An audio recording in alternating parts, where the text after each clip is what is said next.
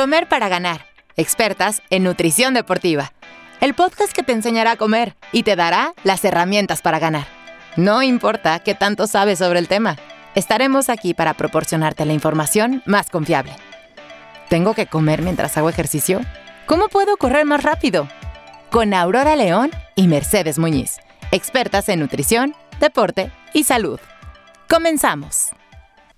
Hola a todos y a todas y bienvenidos a otro capítulo de Comer para Ganar. Yo soy Mercedes y hoy les quiero platicar un poco acerca de los geles, los geles deportivos que muchos de ustedes han escuchado hablar de ellos, muchos de ustedes los utilizan, pero yo creo que pocos saben realmente lo que son y cuándo deben de utilizarlos. Hola Mer, hola, ¿cómo están todos? Y creo que este podcast lo teníamos que haber hecho hace mucho, se me hace raro que no lo habíamos, lo habíamos comentado. ¿Por qué? porque los geles creo que es un producto de nutrición deportiva como de, la, de los que la gente más conoce, ¿no? Y muchas veces los hemos oído, eh, sabemos que están ahí, pero muchísima gente tiene duda de cómo diferenciarlos, cómo escoger el mejor, debo o no debo de usarlos, me caen muy mal, no me gusta el sabor, los debo de tomar, qué tanto puedo tomar. Entonces espero que todas estas dudas se puedan contestar el día de hoy, Mer. Vamos a empezar explicándoles un poco qué es el gel, qué ingredientes tiene y realmente por qué funciona. En otros capítulos les hemos explicado que el cuerpo durante el ejercicio utiliza glucosa como fuente de energía. Esta la puede obtener de alimentos que comes antes de hacer ejercicio y del glucógeno acumulado que tienes en los músculos. Sin embargo, este glucógeno se acaba, es una fuente limitada y no dura más de 60, 90 minutos. Entonces, cuando realizas una actividad física que dura más tiempo que este, es necesario aportarle al cuerpo eh, carbohidratos exógenos, es decir, pues que comas algo para aportarle al cuerpo nuevamente glucosa y que te sientas con energía nuevamente. Sí, Mer, creo que acabas de, de explicar perfectamente. Ya en algún capítulo platicamos un poco de lo que es el glucógeno, que es la forma en la que el cuerpo puede almacenar esa energía. Pero también platicamos en esa ocasión que el glucógeno tiene una duración y que no nos va a aguantar para siempre. Y entonces, ¿qué pasa en eventos, en competencias, en días que queremos ir a, rodar más largo, a, a, estar más tiempo corriendo? Es un hecho que el glucógeno guardado no nos va a ser suficiente. Entonces tenemos que complementar con carbohidratos exógenos, es decir, tenemos que meter carbohidratos al torrente sanguíneo para que se utilicen en ese momento y no esperar a utilizar las reservas que tenemos guardados. Entonces, siempre como que es importante que esto les quede claro, o sea, es igual de importante las reservas que tienen de antes y los carbohidratos que tienen que consumir después, ¿no? Porque vamos sumando cuántas calorías vamos necesitando y ni con un lado ni con el otro podríamos cubrir esas demandas de energía únicamente si lo consumiéramos por fuera o únicamente si nos basáramos en el glucógeno. Entonces es importante entender que los geles son parte de los carbohidratos exógenos que vamos a poder utilizar cuando hacemos ejercicio. Exactamente. Ahora, ¿qué es lo que estamos buscando cuando elegimos un gel o cuando, bueno, cuando vamos realmente a tomar la decisión de comer un gel? Lo primero es que entiendan a base de qué están hechos los geles. Como dijo Aurora, lo que se necesita son carbohidratos. Se necesitan carbohidratos de rápida absorción para que cuando tú los consumas no tardes muchísimo tiempo en hacer la digestión y que te llegue la energía. Al contrario, tú quieres que sea todo súper eficiente para que si estás corriendo un maratón, pues te llegue la energía tal cual cuando lo comes. Entonces, todos los geles van a estar formados eh, con carbohidratos de rápida absorción. Estos hay de muchos tipos y ahora sí que pues casi todos funcionan igual. ¿Por qué no? A ver, aquí es importante entender esa parte. O sea, sí necesitamos que principalmente, o más bien, la mayoría de los geles tienen única y exclusivamente calorías aportadas por los carbohidratos y carbohidratos de rápida absorción. Existen muchos tipos de carbohidratos, ¿no? O sea, sí es importante que sepamos, también vamos a hacer un día, Mer, algo donde expliquemos exactamente cuántos tipos de carbohidratos hay. Pero bueno, vamos a separar aquí que los carbohidratos pueden encontrarse de diferentes fuentes. Hay unos más simples, hay unos más complejos. Aquí los que necesitamos son los que son simples. Entonces, Según la marca, el, el, productor, digamos, va a escoger el tipo de carbohidrato que tiene el gel. Entonces, ¿qué tipo de carbohidrato podemos encontrar? Podemos encontrar maltodextrinas, que esas no son tan rápidas, eso habría que aclararlo, pero muchos tienen maltodextrinas, tienen glucosa, tienen fructosa, pueden tener sacarosa, pueden tener eh, isomaltulosa. Básicamente, esos son los cuatro o cinco tipos de carbohidratos que podemos encontrar en un gel.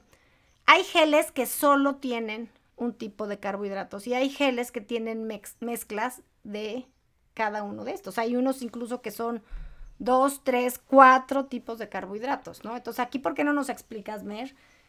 Si tenemos que tratar de encontrar uno que sea nada más que tenga un tipo de carbohidrato o que tenga más mezclas de carbohidratos. Esto sí es súper importante porque, como dice Aurora, la mayoría van a tener solamente un tipo de carbohidrato. Sin embargo, muchos estudios han visto que el consumo de diferentes tipos de carbohidratos al mismo tiempo va a ayudar a más bien va a acelerar el proceso de absorción. ¿Por qué lo digo? Ah, bueno, y importante es que puede ser cualquier, cualquier tipo de carbohidrato y que el segundo sea fructosa. Esto lo digo porque casi todos los otros que mencionó Aurora se van a absorber a través de un mismo transportador. Es decir, que cuando entran al cuerpo, eh, decir, la misma célula o la misma enzima va a ser la que los absorbe. Sin embargo, la fructosa es absorbida por otro tipo de transportador. Entonces así aceleras el proceso pues lo doble de rápido. Aquí yo a lo mejor lo pondría un poquito, a lo mejor si lo entienden así mejor. O sea, si tenemos un gel que nada más tenga un tipo de carbohidratos, se va a saturar el transportador que va a meter el, el, el, azúcar o la glucosa al torrente sanguíneo. Imagínense que hay una fila para entrar, como si fuera un carril para entrar al periférico. Y si nada más hay un tipo de glucosa, por ejemplo, o un tipo de carbohidrato, va a ser esa cola o esa fila enorme. En Como cambio, si solo fuera una entrada. Exactamente. En cambio, si ponemos diferentes tipos de carbohidratos, vamos a tener diferentes entradas a ese periférico. Entonces está la entrada por un lado, la entrada por otro, la entrada por otro. ¿Por qué?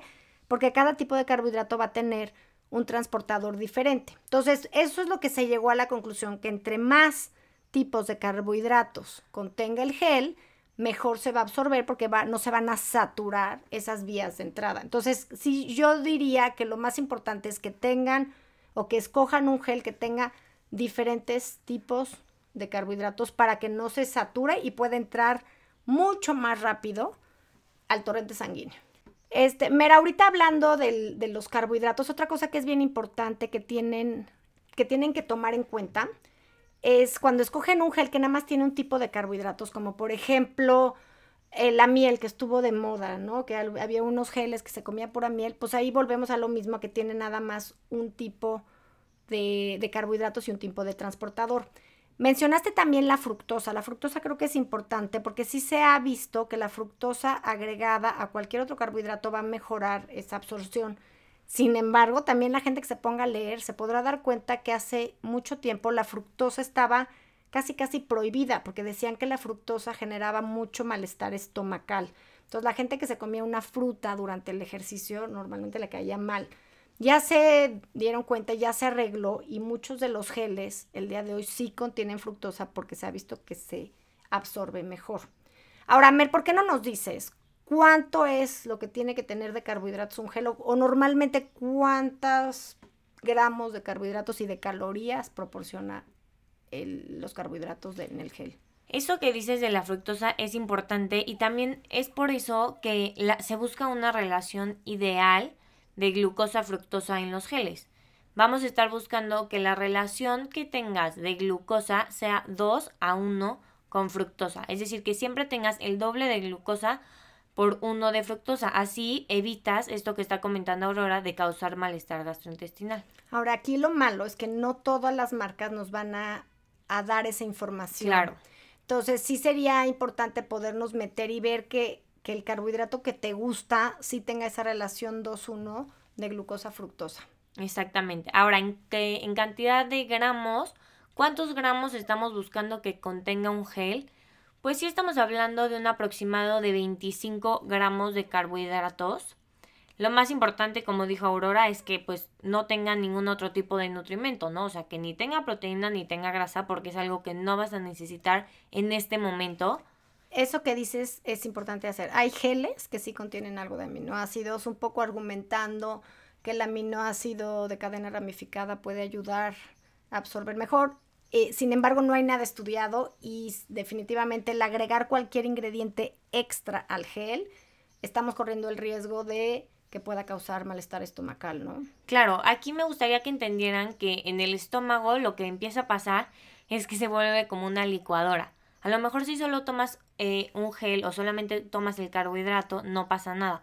Pero si tu gel, además del carbohidrato, tiene proteína y tiene electrolitos y tiene cafeína y tú además te comiste un plátano y estás tomando Gatorade, entonces en tu estómago ya se volvió un mezcladero de cosas que entonces obviamente cuesta más trabajo digerir y es cuando pueden causar un problema estomacal. Entonces, intentar evitar los excesos, o sea, en el sentido de que lo que no estás necesitando en ese momento, evítalo y así vas a disminuir tus probabilidades de sentirte mal. Ahora, ¿qué otras cosas vamos a encontrar en los geles? Muchos otros geles, bueno, esta es la principal función de los geles, ¿no? Aportar carbohidratos. Pero además también encontramos otros que nos van a aportar, por ejemplo, electrolitos. Los electrolitos los perdemos fácilmente a través del sudor y también es importante eh, recuperarlos. Muchas veces los recuperamos con bebidas eh, isotónicas, bebidas deportivas, pero el, el, consumirlo a través de geles pues nos va a facilitar este consumo. Entonces, a lo mejor si sudas mucho, también procura que tus geles contengan sodio y potasio aunque aquí a lo mejor, al final vamos a hablar un poco de cuál es el problema más grave de los geles, que va a ser la tolerancia, ¿no? Hay gente que va a tolerar eh, un tipo de geles, hay gente que tolera otros. Eh, el, encontrar geles que tengan electrolitos puede generar que tenga un malestar estomacal, porque normalmente el aumentar eh, la concentración de sodio, de potasio, puede llegar a estorbar un poco al estómago, ¿no? Sin embargo, también el que tenga algo de sodio va a hacer que sea, que tenga una mejor palatabilidad y que puedas consumir más geles, ¿no? Claro, porque no te empalagas tanto. Entonces, sí, el buscar algún gel que tenga electrolitos puede ser un plus. Sin embargo, no todos tienen electrolitos y no es su principal función. O sea, la principal función es cumplir esa cantidad de carbohidratos. Esto también aplicaría con los electrolitos. Eh, ya, ya mencionamos que hay algunos geles que tienen sodio y potasio, sin embargo, no queremos un gel que tenga sodio, potasio, magnesio, calcio. O sea, no necesitamos meter más cosas porque sí tenemos que proteger el estómago lo más que podamos. Todos sabemos, y todos los que nos escuchan, sabemos que el consumir un gel no es agradable. Todo mundo su respuesta es no me gusta, es horrible, me cae mal al estómago, no me gusta tomarlo, sabe feo. Entonces, esto desgraciadamente pues, no puede cambiar mucho, pero sí puede mejorar tu experiencia si tú estás acostumbrado a consumirlos y que veas cuál de todas las marcas que hay es la que mejor te cae, ¿no? Cada quien va a tener una tolerancia diferente. Exactamente. Entonces, bueno, en cuanto a cantidad, intenta buscar un gel que tenga de 20 a 25 gramos de carbohidratos y pruébalo una y otra vez hasta que estés seguro que esa es la marca que te gusta, la marca que te funciona, el sabor que te pasa más fácil, el que menos te cansa, etcétera, etcétera. Y sobre todo que lo prueben miles y miles de veces para que sea efectiva su utilización, ¿no? Hay mucha gente que me dice, es que me caen mal los geles, es que no me gustan. Y les pregunto, ¿lo estuviste entrenando todos tus entrenamientos? Y en automático es, no, nada más lo uso en la competencia. Nada más lo pruebo, nada más lo uso cuando compito ahí no hay manera que caiga bien porque el estómago no sabe cómo reaccionar. De repente le estás poniendo algo que en su vida ha visto, que no está acostumbrado, que no está preparado para recibir. Entonces sí es importante que el gel que decidan consumir lo consuman en los entrenamientos y en, o sea, el, que lo pruebes claramente. Sí, definitivamente, esa es como la regla de oro. Otro ingrediente que pudieran tener los geles es cafeína. Ya hemos hablado en otros capítulos de la cafeína. Si no han escuchado ese capítulo, se los recomiendo muchísimo porque les va a servir para entender cómo funciona la cafeína durante el ejercicio. Pero la cafeína, en un resumen corto, es un estimulante que nos ayuda a estar más alerta, a tener más, más energía, a sentirnos como, pues sí, más alerta literalmente. Entonces, durante el ejercicio puede ayudar mucho a disminuir la fatiga. Por eso, muchos geles agregan cafeína a sus geles con el sentido de que además de la energía que te va a dar el carbohidrato, vas a sentir ese boost que te va a dar la cafeína. Sin embargo, aunque tenga cafeína el gel, pues la cafeína a final de cuentas funciona pues igual con gel o sin gel. Entonces, no es para todo el mundo la cafeína. Hay gente que es más tolerante, más sensible y hay que estar 100% convencido de que podemos consumir cafeína antes de hacer o tomar la decisión de tomar cafeína. Ahora, ¿cuántos miligramos de cafeína tienen los geles? Eso sí va a variar muchísimo dependiendo la marca. Normalmente están entre 20, 25 gramos y hay algunos que llegan, perdón, miligramos y hay algunos que llegan hasta 100 miligramos, ¿no? Hay que estar consciente que 100 miligramos es una dosis muy grande y si decidimos tomar 100 miligramos de cafeína, pues sí es algo a lo que tienes que estar totalmente entrenado. Y como dices, eh, me gustó eso que mencionaste, que la cafeína puede funcionar con o sin el gel, pero lo mismo pasa con el gel. El gel va a funcionar con o sin cafeína. En realidad son suplementos completamente distintos que a la hora de mezclarlos, los, a lo mejor a ti te resulta que funciona mejor. O te ayuda o te facilita. O sea, para no tomarte una pastilla de cafeína y además el, el gel, pues lo, lo, metes todo en una, en una dosis, digamos, ¿no? Es, es por eso que se, que se pone, no que tenga mayor, mayor efecto o menor efecto. Entonces, también evalúen si ustedes son personas tolerantes a la cafeína, si lo son, qué tanta cafeína toleran y en combinación con qué. Porque a lo mejor ustedes me dicen, no, hombre, tomo muchísimo café. Pues sí, a lo mejor toleras el café, pero no es lo mismo tolerar el café que tolerar la cafeína anhidra, pues tal cual sacada de un suplemento. Y también a la hora de decidir si va a ser con cafeína o sin cafeína, a lo mejor los puedes intercambiar y empezar a lo mejor con cafeína y luego sin cafeína.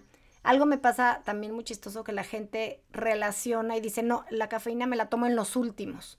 Y sí, suena lógico porque en los últimos kilómetros, digamos, que es cuando estás más cansado, sin embargo, la cafeína, su pico de absorción es como a la hora y media. Entonces hay que estar consciente cuánto tiempo va a tardar en absorberse esa cafeína del gel que estás tomando cuando te faltan dos kilómetros, ¿no? Entonces tampoco quieres que se absorba cuando está ya en la meta. Exactamente. Consideren que la cafeína tarda entre 60 y 90 minutos en estar en su pico máximo y pues va a durar un rato más. Entonces, si te tomaste mil miligramos de cafeína en los últimos tres kilómetros, espera una recuperación muy ajetreada. Ahora, sí es importante eh, decir que el que agregues cafeína a los geles, pues sí estás eh, favoreciendo que te vaya a caer más mal, ¿no? O sea, si el gel como tal ya te puede causar algún malestar estomacal, si ese gel además tiene electrolitos y además tiene cafeína, pues es más probable que te caiga mal. Entonces, yo recomendaría que si vas a empezar a usar gel, uses geles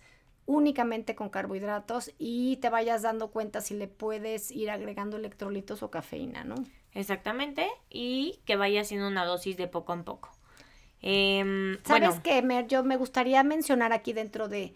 Hablamos mucho de los carbohidratos, hablamos mucho de los geles y por ahí me gustaría mencionar que existe otro tipo de geles, otro tipo de, de técnica que se ha utilizado últimamente y se ha hablado mucho de esta últimamente, que son los hidrogeles. Estos hidrogeles surgen con la idea de mejorar la absorción intestinal y de reducir el problema gástrico que normalmente reportan los atletas que, presentan cuando consumen geles o consumen unas dosis de carbohidratos muy altas.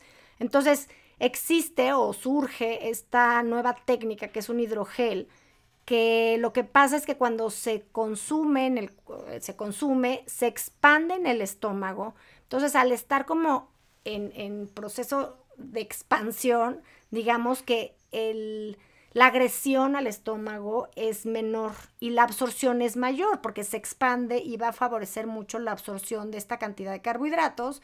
Entonces ellos argumentan que pueden dar una cantidad más grande de carbohidratos en esta forma porque no va a causar ese malestar estomacal. Sin embargo, pues a algunos les caerá bien, a otros no, ¿no? Pero es importante que sepan que existe este tipo de geles y de bebidas. Estos geles ahorita están muy de moda, seguro la mayoría de ustedes los conocen.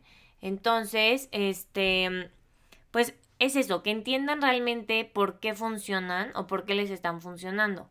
Yo creo que Aurora lo explicó muy bien y este y lo único es que quede claro que el objetivo final es aportarle una cantidad específica de carbohidratos a tu cuerpo. La consumas en forma de gel, en forma de hidrogel, realmente es elección tuya según cómo te sientas, cómo lo absorbe tu cuerpo y finalmente entrenar todo antes de tu evento. Ahora, ventajas, Mer. A mí sí me gustaría mencionar cuáles son las ventajas de consumir geles. O sea, ¿por qué te voy a convencer de consumir un gel?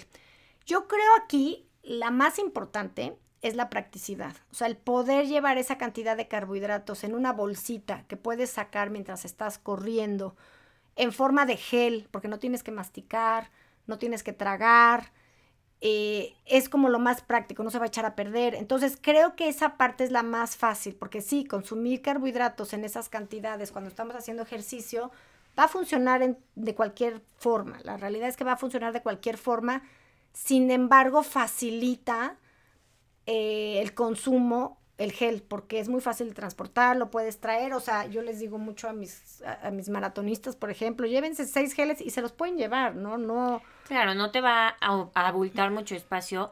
Y otra cosa es que a lo mejor en la bici tienes más oportunidad de masticar, ¿no? De sentarte tantito y vas más cómodo para poder comer alimentos.